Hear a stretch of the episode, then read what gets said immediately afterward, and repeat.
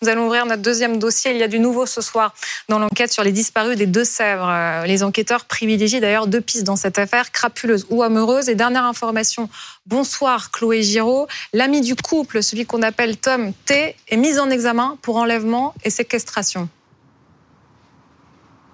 En effet, Aurélie, première mise en examen dans le cadre de la disparition euh, de Leslie et Kevin. Il s'agit donc de ce jeune homme d'une vingtaine d'années qui est leur ami et qui avait été euh, le premier dans cette affaire à être placé en garde à vue. Il a été présenté ici euh, au palais de justice de Poitiers à un juge d'instruction. Aujourd'hui, on l'a vu arriver aux alentours de 9h30 avec une escorte policière et camouflé sous un drap blanc. Et ce jeune homme, il avait attiré l'attention des enquêteurs, notamment à cause de propos incohérents qu'il tenait, de discours qui ne tenait pas la route. Notamment, il affirme, en ce qui concerne son emploi du temps, le soir de la disparition du couple, eh bien qu'il se serait rendu à une soirée. Or, les enquêteurs n'ont trouvé euh, à travers leur recherche aucune trace, aucune preuve de l'existence de cette soirée. Il a donc été mis en examen pour séquestration et enlèvement et placé en détention provisoire. On rappelle que dans le cadre de cette enquête, deux autres personnes sont toujours euh, placées en garde à vue dans les locaux de police de Niort. La première depuis hier après-midi une autre personne euh, qui a été interpellée euh, ce matin dans le cadre de cette enquête donc qui euh, s'accélère considérablement ces derniers jours. Merci beaucoup Chloé Giraud avec Anthony Métro. Nous accueillons, enfin on a déjà l'habitude de l'avoir vu, Dominique bonsoir. Et bonsoir Florence Roy, avocate Merci, Merci beaucoup d'être avec nous ce soir. Alors on a cette information importante, cet ami du couple qui est mis en examen pour enlèvement et séquestration. Dominique Rizet, il n'est pas mis en examen pour meurtre. Est-ce que vous pouvez nous expliquer pourquoi?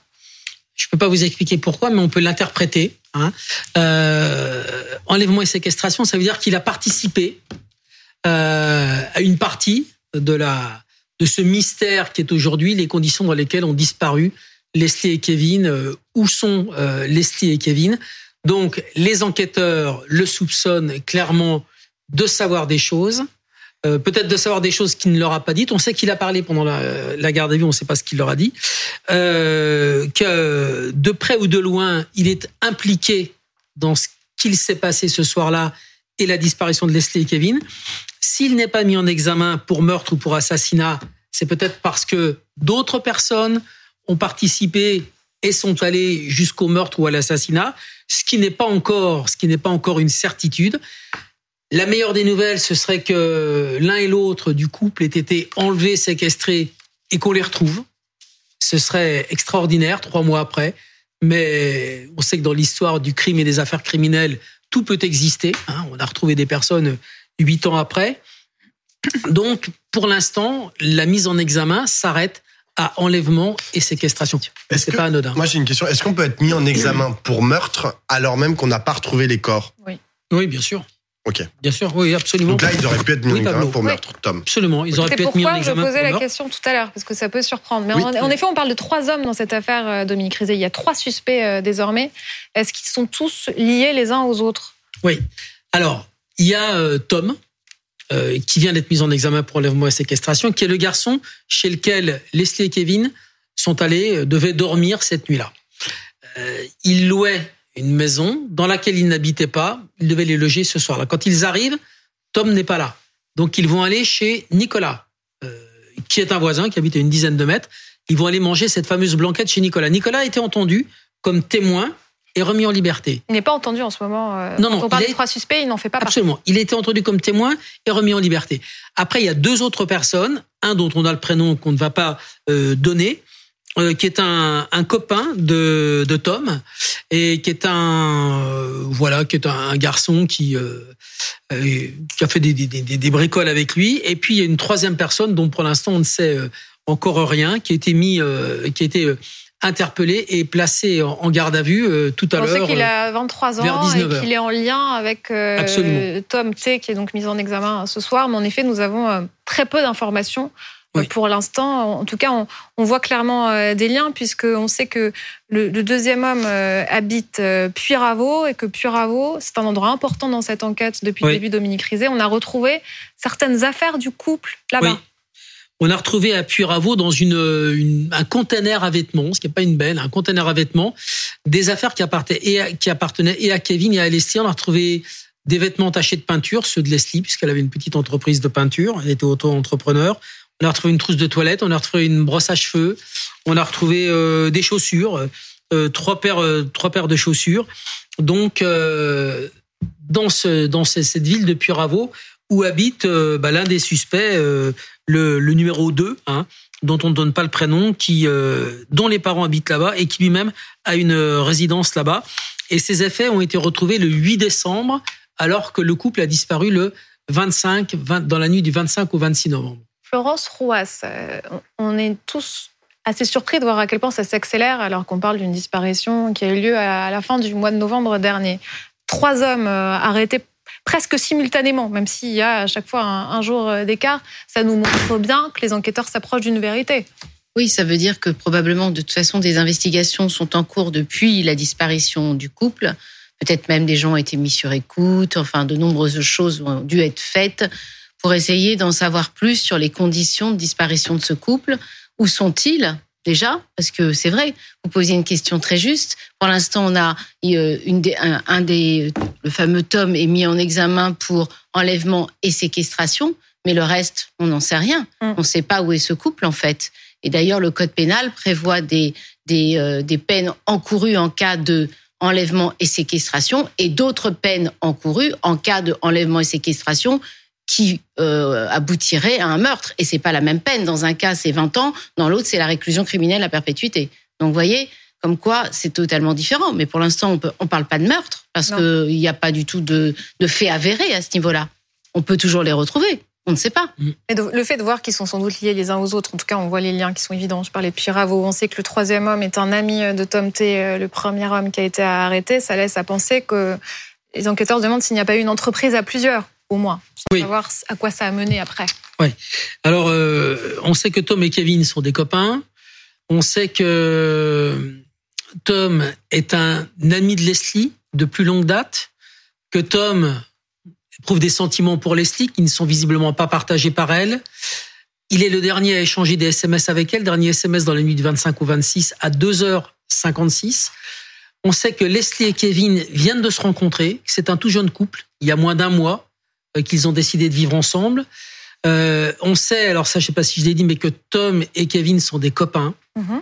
Que c'est euh, Tom qui a présenté euh, Leslie à Kevin, imaginez Tom, amoureux de Leslie, euh, qui refuse une histoire, et Leslie qui a une histoire ensuite avec Kevin.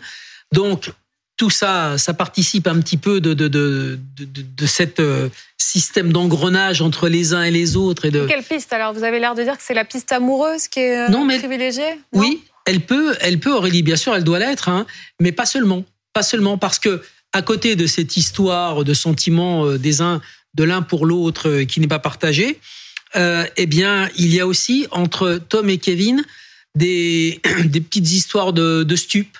Ah. Euh, du deal, du deal de stup, c'est dit, c'est ça a été, ça a été, ça a été avéré. Donc du, du, deal de stup. Donc est-ce que ça, ça peut être aussi une raison?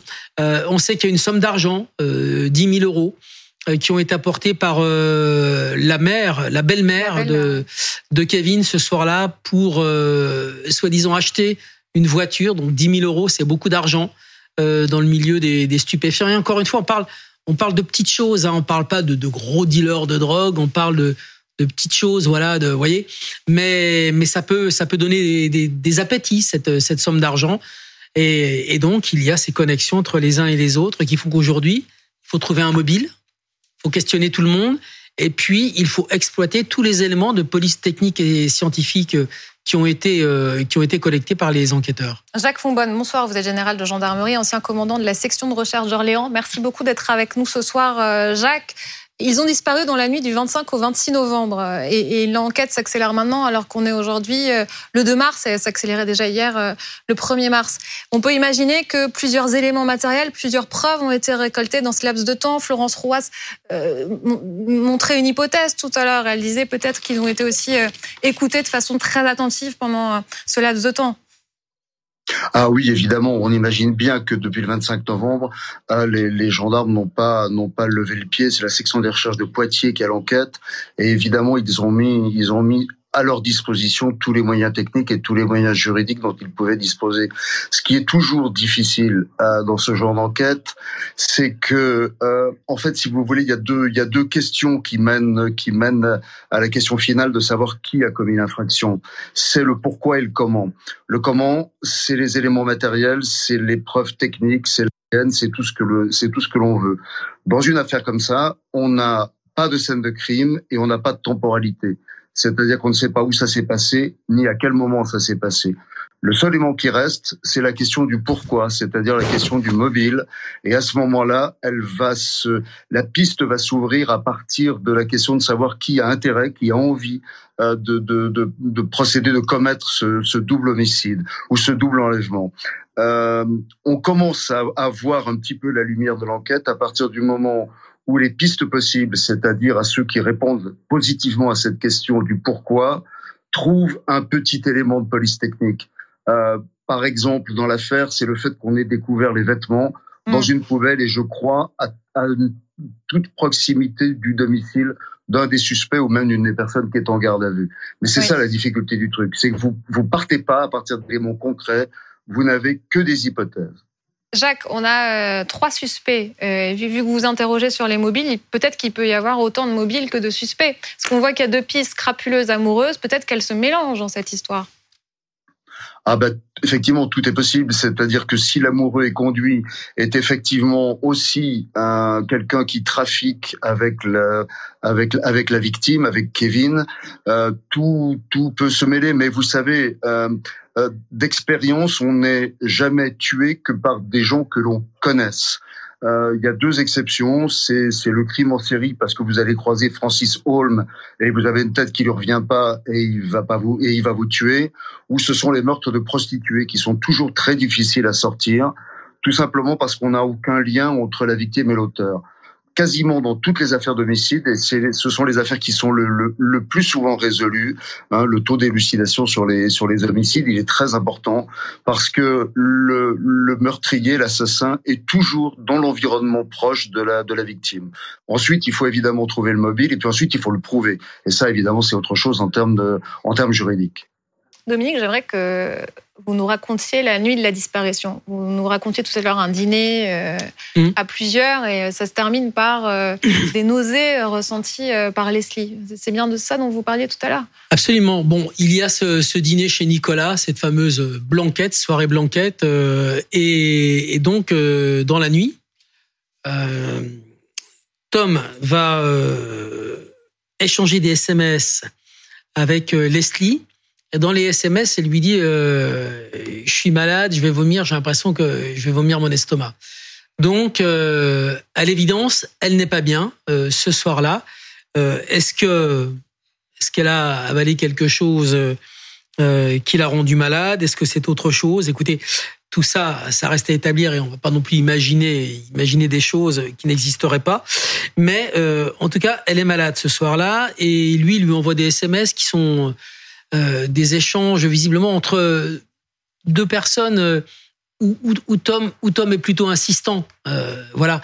Donc peut-être encore une fois parce qu'il y a entre eux cette cette relation à sens, unique. Hein.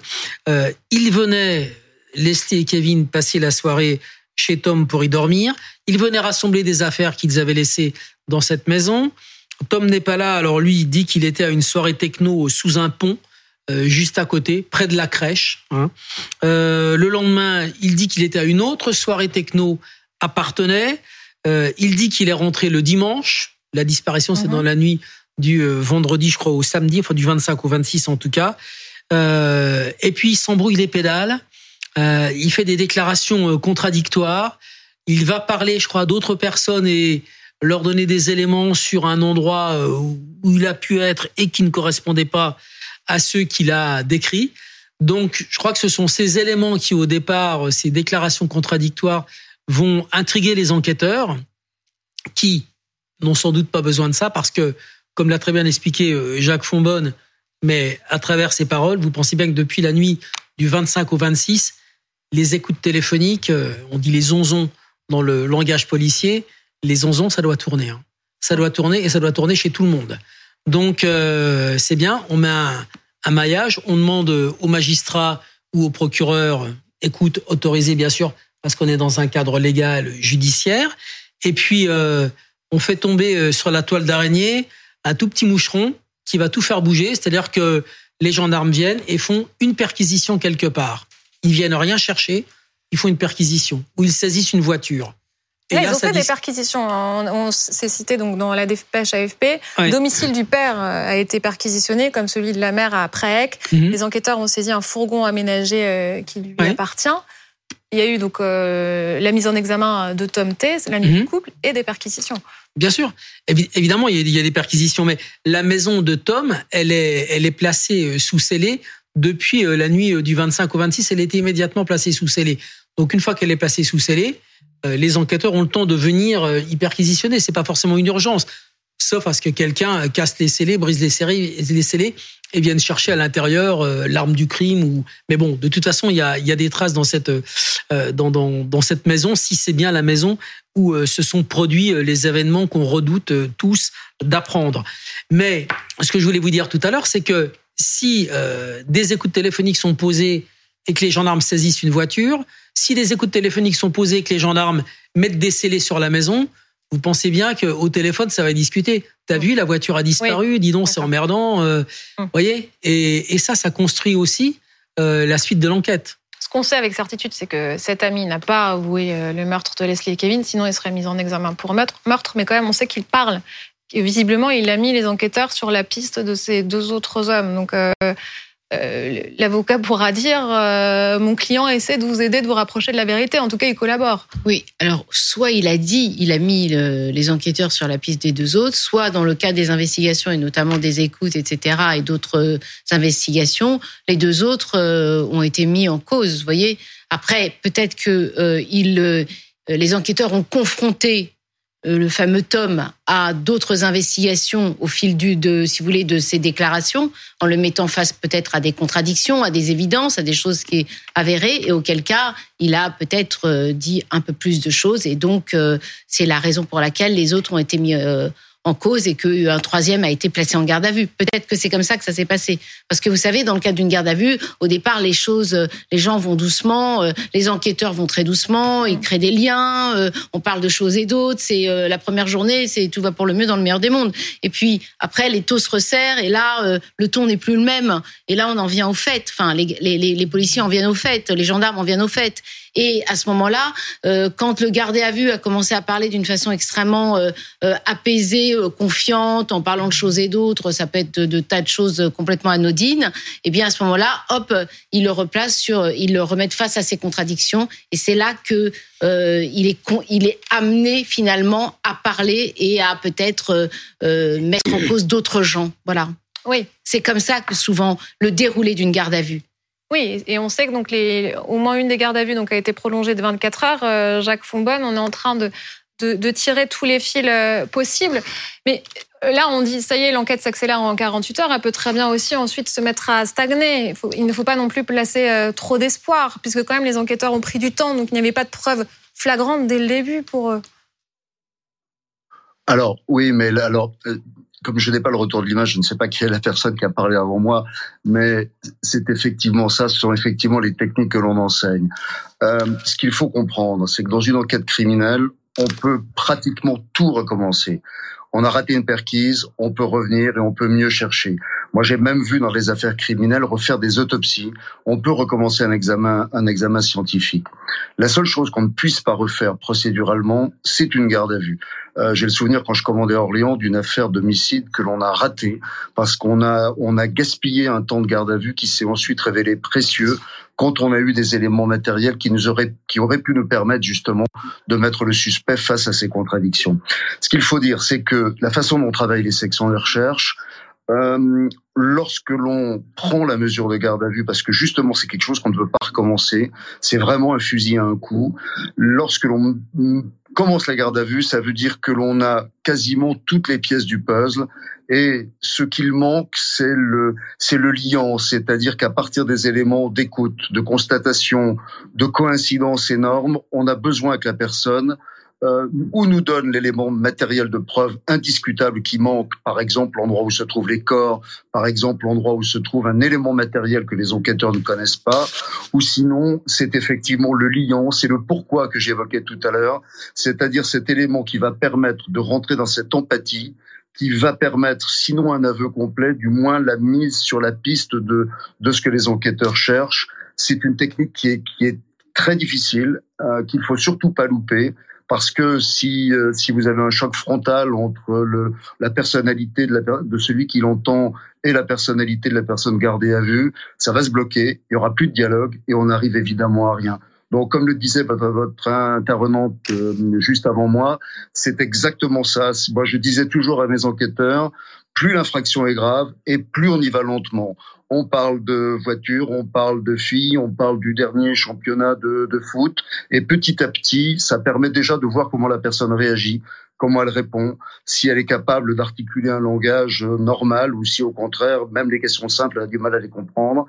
Et ensuite, lorsqu'on va rentrer dans le dur des questions qui sont vraiment gênantes, à ce moment-là, on va voir comment la personne réagit, si elle a toujours la même facilité de vocabulaire, si elle, mmh. si elle se comporte toujours de la même façon. Et puis de toute façon, on aura créé un lien à un moment donné qui va permettre de, de, qui va permettre de rentrer dans le petit défaut de la cuirasse. Si à ce moment-là on a, élément, on a un élément technique, pardon, qui permettent d'avoir une contradiction mmh. par rapport aux déclarations précédentes, eh ben évidemment, on va dégringoler de plus en plus vite vers la vérité. Merci beaucoup, Jacques. Merci aussi à, Dominique Rizet.